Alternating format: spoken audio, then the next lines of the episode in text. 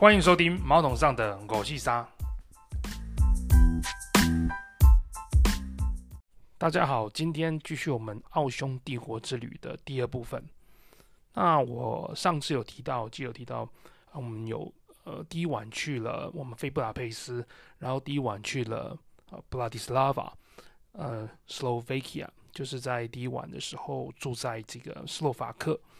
然后呢，我有提到就是说斯洛伐克这边的 GDP，那上次我可能表达的不是很好，后来想了一下，啊去查了一下，来作为更正。斯洛伐克的 GDP 呢，他们人口大约是五百万，那 GDP 呢，啊，基本上是不会跟台湾一样，因为台湾的 GDP 啊，台湾的 GDP 是非常高的，啊，它的 GDP 大概九千亿，那啊会比斯洛伐克高很多。那最主要是因为台湾有很大的这个附加价值的产业。那我上次意思是说呢，呃，基本上，呃，斯洛伐克跟台湾的平均薪资，应该是说平均薪资跟物价水准，哦，看起来是差，呃，数据上来讲是差不多的。那当然，如果是以整体的 GDP，GDP 讲的其实不是指哦平均薪资，GDP 讲的是这个。国民生产嘛，我也就是你生产出来的产值。那有可能你今天产值很高，因为台湾我们的我们的晶片的呃价格，不管是附加价值还有的价格都哦都是算非常价非常上毛利非常高的产品，所以当然我们的产值呢会很高。那相对于这个呃其他国家的一些其他产品来讲，当然我们整体 GDP 会很高。哦，那。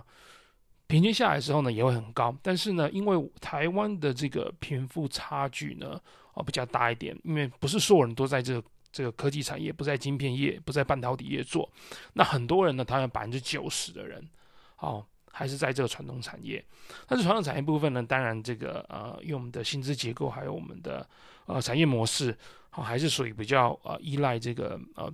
这个比较低薪的部分。那当然每年台湾会调整这个呃。基本薪资嘛，那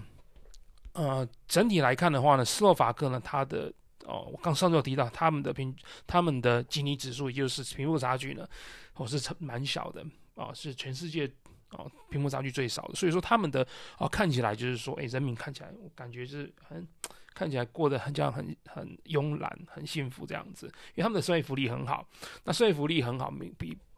补贴了这个呃贫富差距，哦，倒不是说因为有些人讲说是不是因为他们以前是共产国家，说法的确也是以前是共产国家，但但是经过一九九三年的这个之后呢，啊、现在都已经不是了。那他们呢后来就呃追求这个社会主义啊、的的福利国家，那他们就是把这个呃薪水不够的人啊，用福利的方式呢把他们的呃的薪水补平，那是经过这些社会制度的方式呢，让这个呃。他们的贫富差距缩短到很小，那当然还有还还还有一个原因是说，他们的产业呢本身没有那种非常高附加价值的。呃，斯洛伐克呢跟匈牙利呢，他们两个国家呢，呃，在欧洲呢最早都是做这个跟汽车相关的组装的部分，因为在欧洲来讲呢，哦，大家都知道全世界的车子做最好的是哪里？欧洲车子嘛，BMW、Mercedes，还有意大利一些豪华车子。那当然除了啊。欧洲车在日本车也占很大份额，但是呢，欧洲车呢，它的价格来讲啊、哦、是比较高，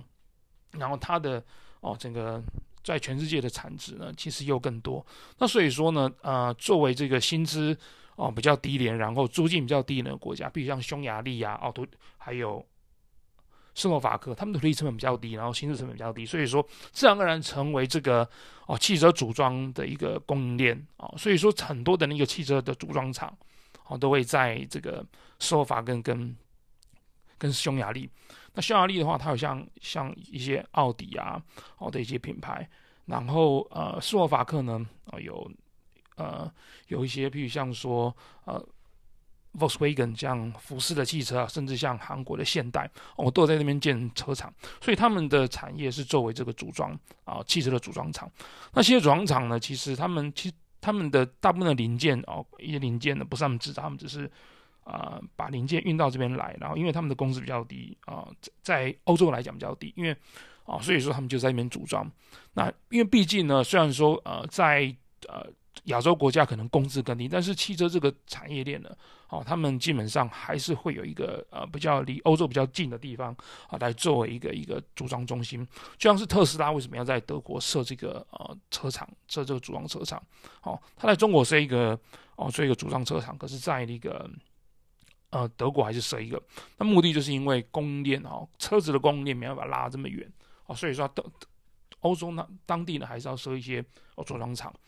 那当然哦，他们做组装厂的毛利呢，会比他们的这个我们半导体的少的毛利会少很多哦。我们要知道，我们的半导体呢，然后是从设计到达这个啊，还有晶片晶圆制造，那这部分它的弄好呢，其实是非常的啊艰深，其实不是所有工所有地方可以模仿的来的。好，那所以说，也就是为什么我们整体台湾的 GDP 呢，哦，其实是比啊斯洛伐克呢，还有匈牙利都要高。那讲到这个呢，我才我又深入研究了一下，匈牙利呢跟斯洛伐克呢，还有这个奥地利这三个国家的人口呢，分别是斯洛伐克是大概五百万，那匈牙利大概一千万，然后呢，奥地利少一点点，不过也大概一千万接近。那三个国家加起来呢，其他的人口呢跟台湾差不多而已哦，基本上跟台湾差不多哦。那台湾呢，目前是两两千三百多万嘛。那如果加上一些外劳哈，其实更多哦，其实更多。所以台湾的呢，我们不是小国家哦，在哦，在那个对比全世界来讲，台湾不是小国家，只是因为哈，我们这次台湾黑熊长期旁边住了一个会霸凌我们的这个美洲的那个美国的美洲的棕熊，应该不能讲美国啦，应该是中国的棕熊，有没有？中国的棕熊每天霸凌我们啊，所以说我们觉得，哎，我们看见感觉跟这个棕熊比起来，感觉好小。可是呢，其实呢，台湾黑熊的体型呢，哦，已经不算小了，哦，那可能哦，来我们的可能我们哪一天遇到狼，哎，发觉其实我们是蛮大只的，那所以说呢，其实哦，台湾呢，大家不要觉得大家是自己是小国，哦，相比来讲，台湾其实在全世界的我们的整个 GDP 啊、哦、的排行啊、哦，其实在是在蛮前面的。那当然就是说，呃，大家可能会觉得说，那我们的产值啊，是不是跟我们的薪资？不是很对等，哎，要想到说，我们平均的 GDP 其实是比那个呃，这个这个斯洛伐克还有这个匈牙利还要高哦，但是我们的平均薪资好像跟我们差不多，对啊，但是呃，我们的这购买力来讲啊，因为我们的那个我们的物价呢，哦，又更便宜。虽然说我们平均的物价跟我们差不多，但是我们吃的部分呢，有些吃的啦，有些呃的。的东西啊，哦，又会有更便宜的地方，那所以说呢，台湾的购买力的啊、同样的薪资可能会更更好这样子。那至于说啊，奥、地利呢，奥地利的话啊、他们的呃 GDP 呢，虽然总体来讲是是输台湾，但是他们的这个平均的呢是赢台湾哦，赢台湾。他们输台湾是因为他们人口比较少嘛，哦，才一千万，但是他们因为他们产值，他们的附加产值呢又比我们高，因为。奥地利他们主要是做这个汽车的这个引擎跟发动机，还有一些哦传动轴。那这个关键零件的部分呢，这个在汽车里面呢有一个也是一个哦 know how 哦这引擎的部分。哦，那原因呢就是在于说奥地利他们以前呢啊呃，在那个奥匈帝国，就是说他们在啊十八世是在十九世纪呢十八世纪十七世纪奥匈帝国。帮在这个奥地利呢建立这个很好的这个工业化的基础。那之后呢，啊，奥地利他们本身呃又跟德国都一样会讲德语，所以说在这二十世纪发展的时候呢，其实哦德国跟奥地利的他们两个之间关系的密切，也让奥地利呢它的整个经济呢能够随着这个德国一起哦往上的蓬蓬勃发展。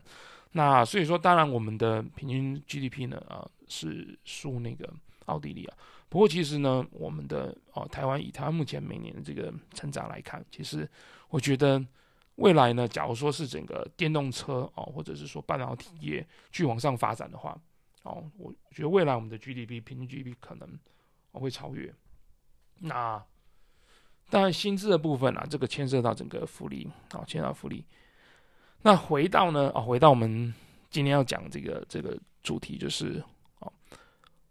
我们啊、上次有提到是说，我们第一天到这个布拉提斯拉法，布拉提斯拉法，然后住了一晚之后呢，我们就到了第二天呢，到了这个啊、就是离开，然后往 Pen Pandolf 购物村。这 Pandolf 购物村呢，其实离那个维也纳其实蛮近的。这本身呢，呃，Bratislava 跟这维也纳呢，这两个地方呢离得很近哦。那就是它 Bratislava 啊，它是在距离，它是位于呃斯洛伐克，然后离这个维也纳啊，离那个。奥地利跟维也纳很近的地方，大概只要一一小时的车程。因为因为以前呃，在这奥匈帝国呢，他们早期的时候呢，这个布拉提斯拉法呢，它就是以前呃呃奥匈帝国呃那个他们的好兄弟国他们以前的首都。那只是后来他们迁都在维也纳。那我刚才提呃说到，就是说我们在这个购物村啊买了一些东西。然后啊、在那边用晚餐。其实本来哦，那天晚餐哦，我们是在那个本来是想要吃那种比较不一样的东西。不过小朋友后来是想吃薯条啦，所以后来呢，我们还是去啊、麦当劳点了薯条。我这边要说哦，欧洲的这个他们的麦当劳呢，说实在话不好吃。我记得呃，我还记得以前我去呃去那个那个意大利的时候。还有之前去荷兰的时候吃那麦当劳觉得还好，可是这一去呢，不知道为什么，可能是口嘴巴变刁了吧？就去的时候觉得，哎，点的东西好像觉得变得不好吃了。哦，我就觉得欧洲的麦当劳呢，比起台湾跟呃美国麦当劳，我觉得偏干呐、啊，就他们的面包没有这么蓬松，然后它的肉我觉得还有它的酱汁也偏少，然后酱肉也比较干，所以吃起来整体感觉呢，就是我觉得比较没有什么味道啊。不像台湾的酱是比较多这样子，然后反正就觉得不怎么样。不过其实我发觉蛮多人吃那个麦当劳了，因为麦当劳呢，毕竟还是在对比一些其他东西来讲，麦当劳还是算便宜啦。所以他们其实如果为了省钱呢，还是会会去吃麦当劳。啊，毕竟他们吃的东西也是没有很便宜嘛。那就是我们啊、吃完啊啊、呃、在 Pandorf 逛完，然后吃完啊麦当劳之后呢，我们第二天呢。啊，就往这个维也纳。那维也纳的时候呢，哦，维也纳是一个非常哦，刚才提到呢，他们是一个非常呃历史悠久，然后非常漂亮的城市。那原因呢，就是因为这个呃奥匈帝国这个在这边建了一个哦，建了在那边只在在这个地方大概五百年的时间，五百年的时间。那奥匈帝国呢，哦，他们在这个地方呢，哦，不仅是说啊、呃、很久。不仅很久的时间，然后建了许多巴洛克巴洛克式的建筑。那我们呃在维也纳的时候呢，第一天呢有参观了熊布朗宫。但是熊布朗宫呢是这个又叫美景宫，那因为它又或又叫梅泉宫，我讲错，它叫梅泉宫。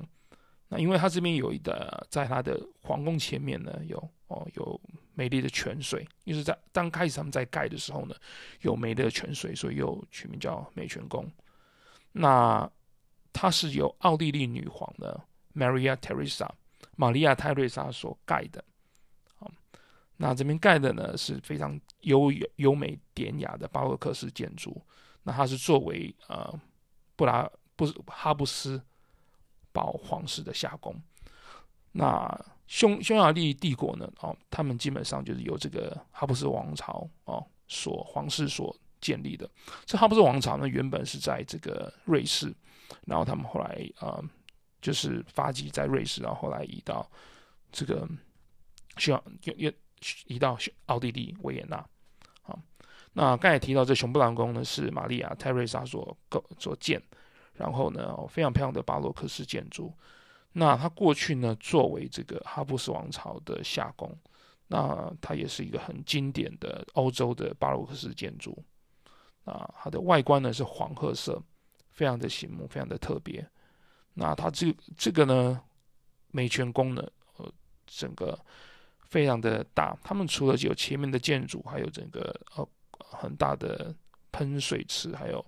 广场之外呢，后面还有很大一个森林。那他们之前的这些哈布斯王朝的他们的这个贵族啊，他们就会在这边后面打猎，然后骑马。好，那我们在这个哈布斯王朝的时候，其实呃，我在二零一三年的时候呢，那时候去蜜月旅行的时候有来过哈布斯王朝。那那一次呢，呃，没有进去，我记得没有进去参观。那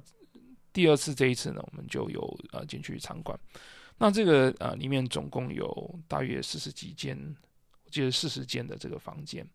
那它就是以前呢啊，这个玛利亚泰瑞莎以及她的这些皇室的人有住过的。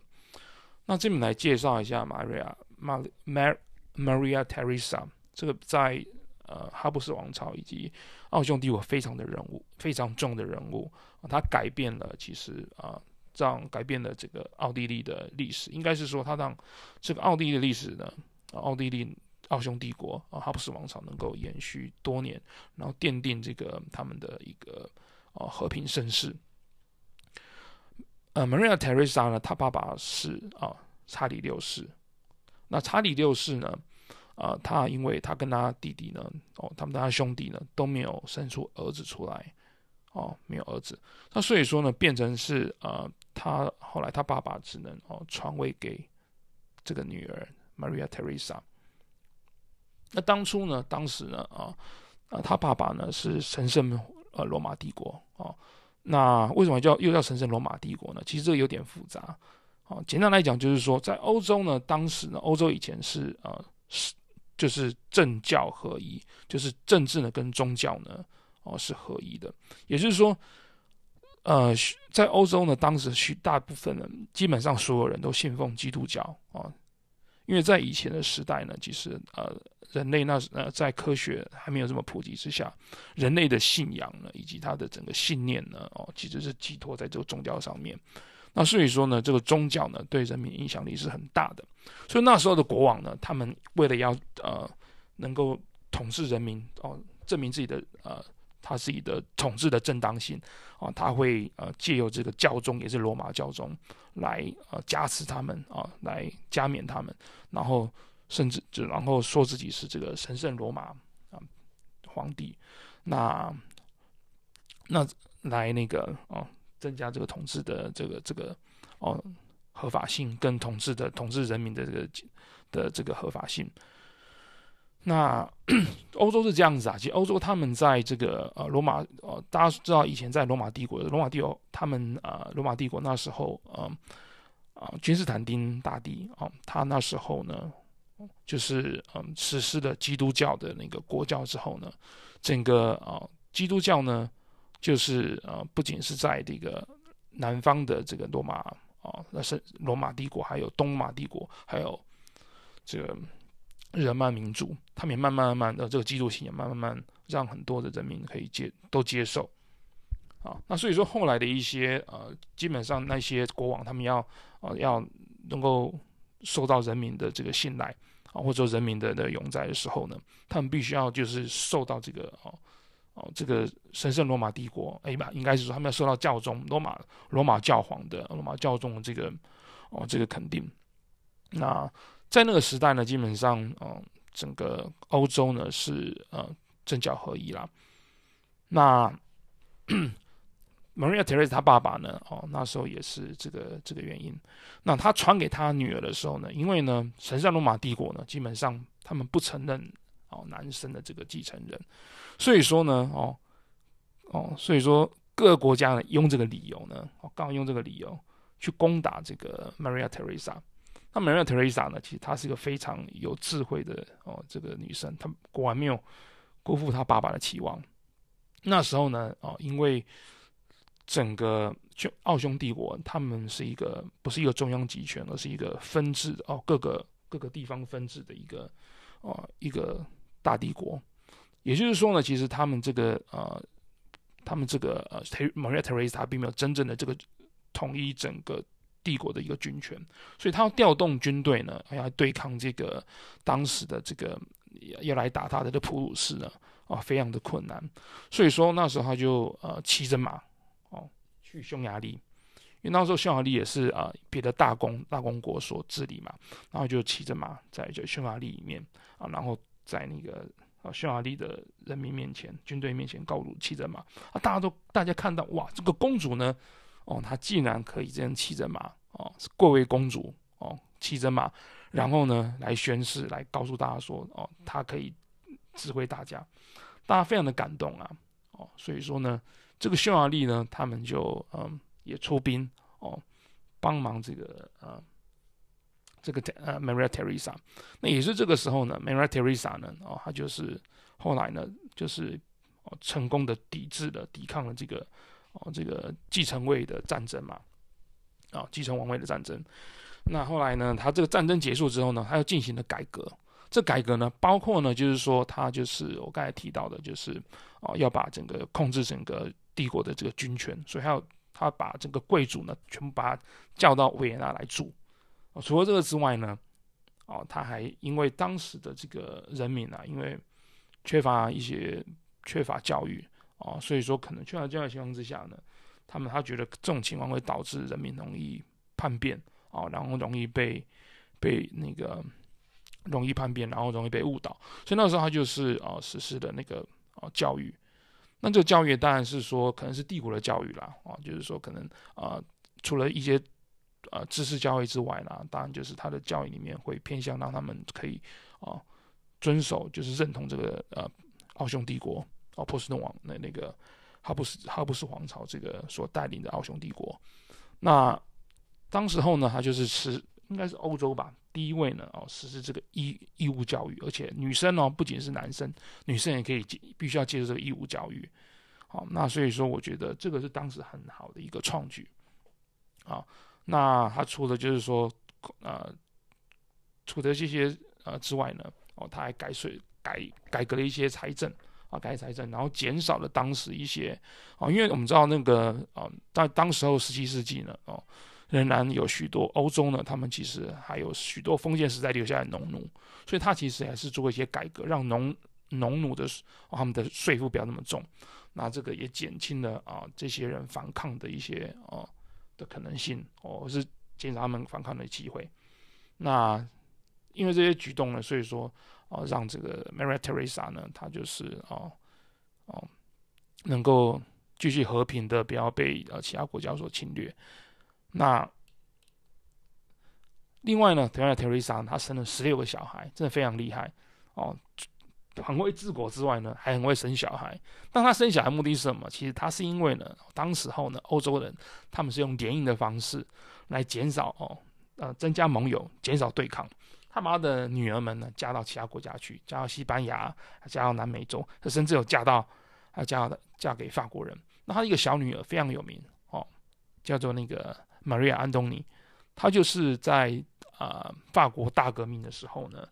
那、跟路易十六哦，就是路易十六的王后，最后被呃，她被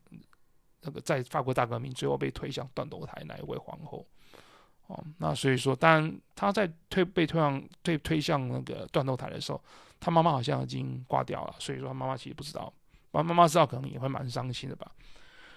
对，那就是说，他那个梅尔特蕾莎呢，她利用很多手腕呢。虽然说呢，她是个女生，但是以当时来讲，我觉得算是一个很厉害的女王。在现在来讲呢，可能她也不会输给现在很厉害的一些哦男性的一些领导人。哦，那我觉得呢，这也是为什么后来呃欧洲呢，他们哦可能越来就是对于女权呢哦开放的呃很早，就是让呃女生呢，不管是参政呢，还是说在整个呃。这个平权方面做的比较好，那我觉得这个其实也是有数据推论说，在呃经济方面呢，哦、男女的平权呢，其实也会增加这个经济的这个哦、成长。那我们啊、在这个维也纳参观呃熊布朗宫之外呢，我们当然有去其他像这个我刚才提到的这个美景宫啊、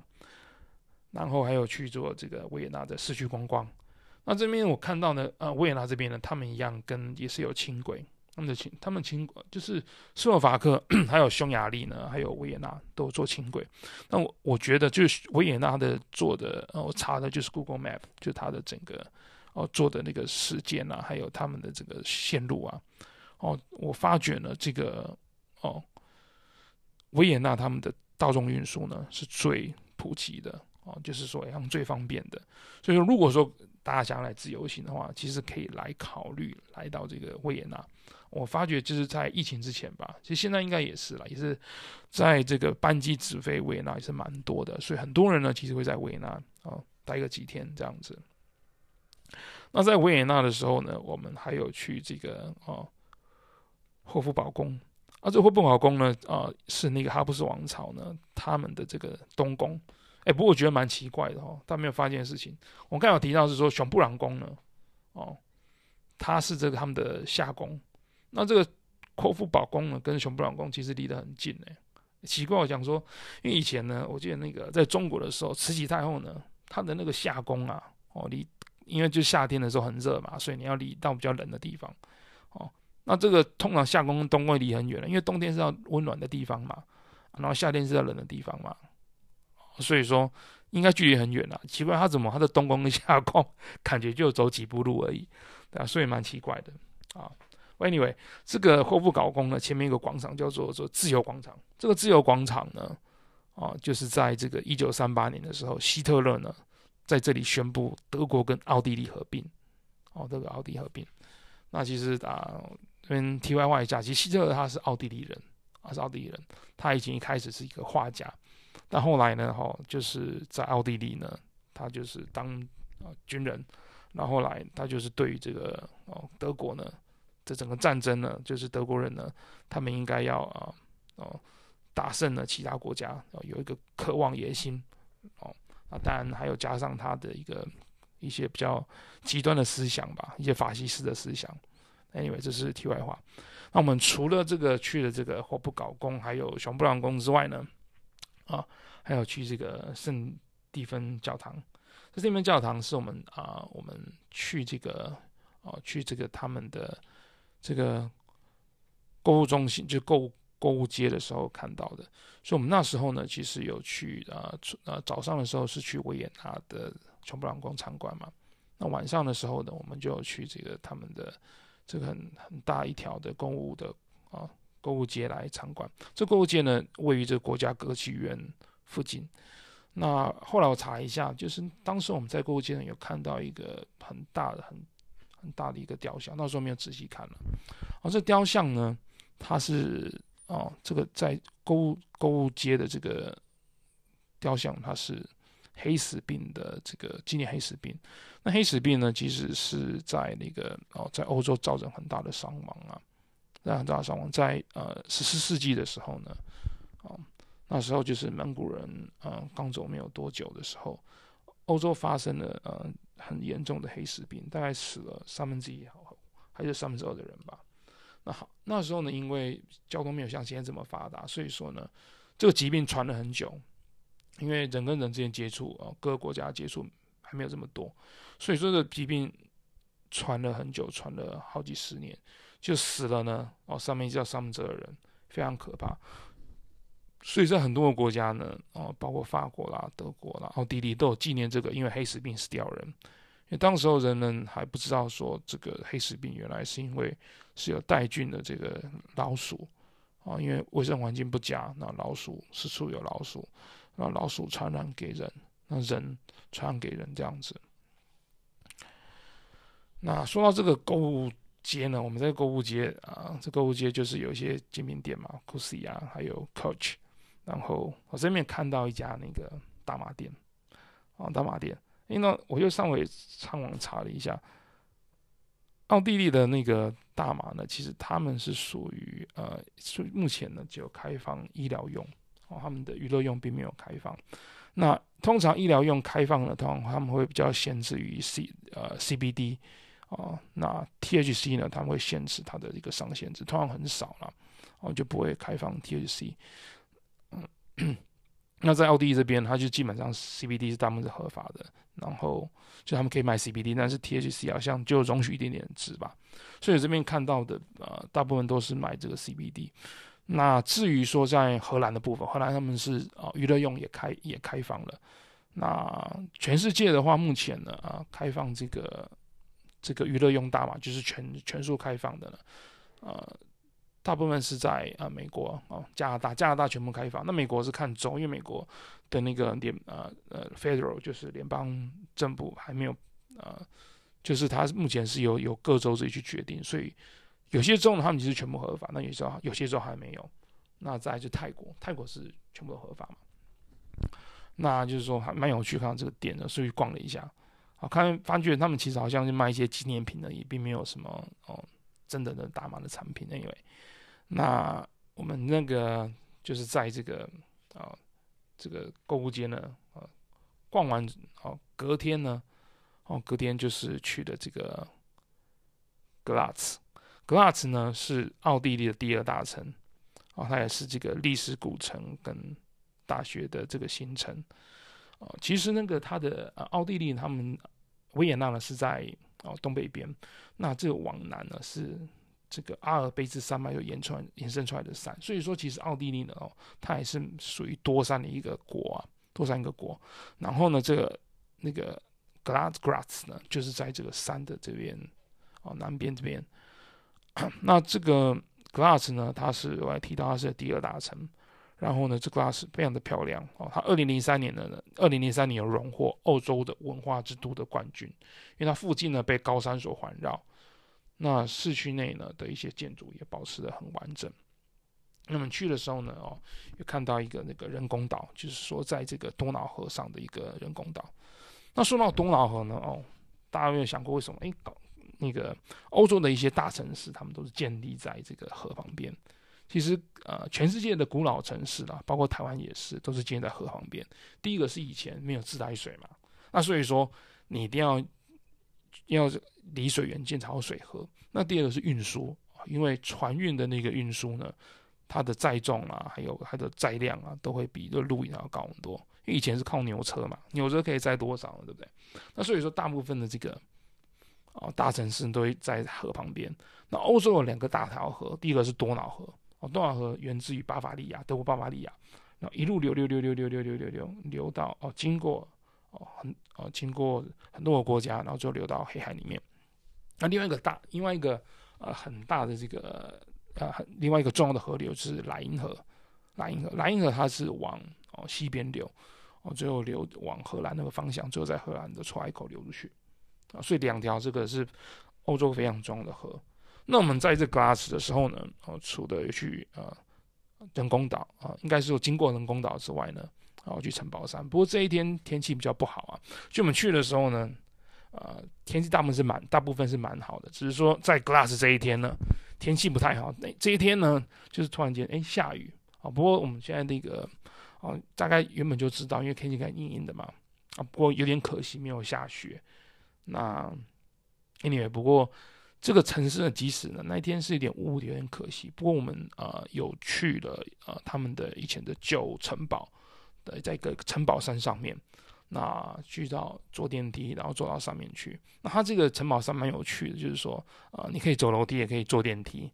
那它电梯大概是五六层楼的高度吧。然后呢，下来的时候呢，你还可以呃另外买票坐溜滑梯。那本来是想坐溜滑梯下去，就溜滑梯是那种呃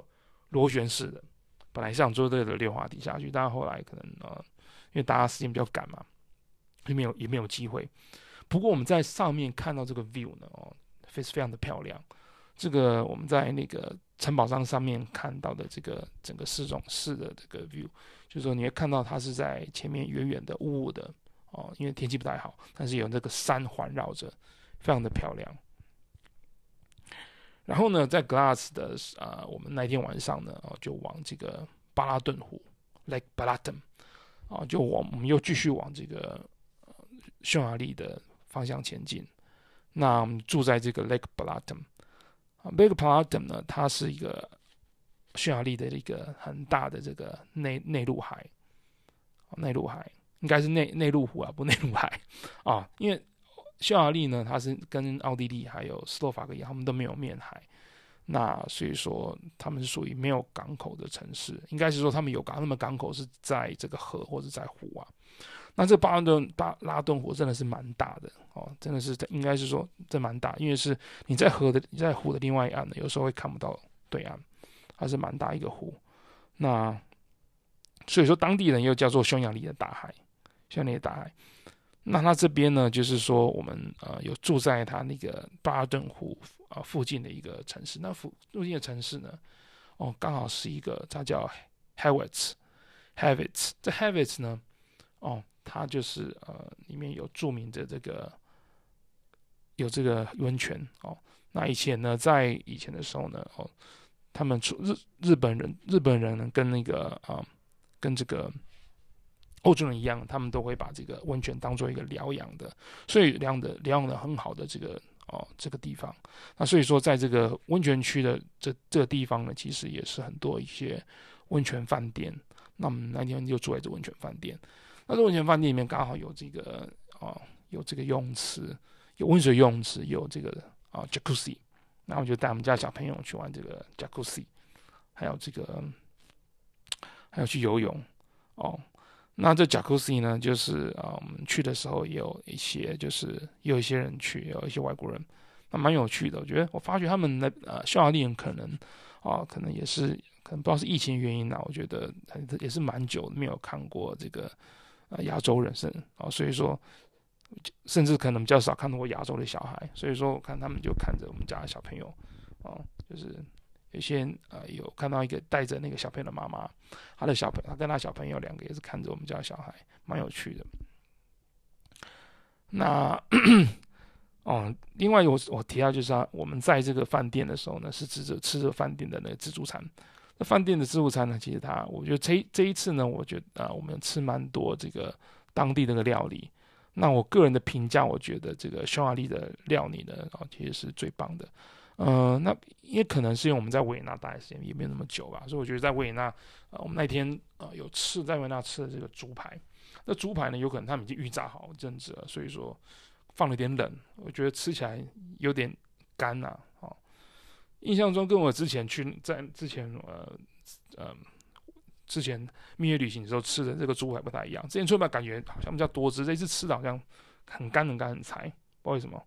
那。所以说，呃，对维也纳的那个食物的印象停留在甜点好吃，真的是潮式在甜点。主餐呢，他们不怎么样，主餐不怎么样。那反正我觉得好吃的部分呢，是在这个匈牙利的部分。因为匈牙利的时候呢，我们啊、呃，就是有吃了蛮多餐自助餐。那自助餐里面有蛮多呃，这个匈牙利的像的火腿啊，各式各样的火腿，还有匈牙利的这个牛牛肉牛牛肉的这个汤啊，叫 glash 他们的牛肉番茄汤非常好喝，就这牛肉番茄汤呢，其实它有点像是啊这个罗宋汤，但是它呃比罗因因为它是用它有很多呃牛肉，所以牛肉味道更浓。然后呢，呃整味道呢，因为它有又又又加一些呃匈牙利红椒，所以味道呢我觉得更浓郁。哦，那除了这个啊、除了这个 Gulasch 之外呢，我们那时我们在匈牙利的时候呢，还有吃其他的一些哦。当地的一些美食，比如像说像那个啊 chini cake，那种甜点也蛮赞的。chini cake 我觉得是在呃蛮赞的一个呃甜点。不过我们我们买的那一家，我觉得可能它冷掉，就是说，那我觉得那个东西哦，就有些东西在冷掉就没有这么好吃。尤其面包类的，真的放久了就没有像刚出这么好吃哦。那除了之外，你们要吃类似像那种披萨的东西，它那个东西呃叫 lacus 吧，好像叫 lacus。那、这个拉克斯呢？拉古斯还是拉库斯？拉古斯它就是啊，类似像披萨啊，它是用形状类似像披萨，然后上面可能会撒甜的啊，撒 cheese 啊，或是撒哦，类似像那个可丽饼的一些料，像我看那还有香蕉啊、巧克力之类的。不过我看到它那个其他的那种料，感觉就非常甜，所以说就点了最普通的哦。然后吃起来，其实我觉得它的面皮比较 Q 感哦，就是没有像不是像披萨的那个面皮是。呃，没有那个没有没有洗面过的，它的那个面皮呢是有弹性的，有筋性的，所以吃起来是有嚼劲的哦，就有点像是那个吃起来就有点像是哦，有那个有嚼有那个要怎么讲，有点像是那种 donuts 吧，有点像那个甜甜圈那种口感，就是有筋性的那个甜甜圈。那所以说，我觉得，嗯嗯，匈牙利的东西还不错吃。那我们啊，这去完这个呃，在那个布拉滕的时候呢，哦，结束呢，隔天呢，我们就要往这个布达佩斯前进。那下一集呢，我会讲我们在布达佩斯的这个啊、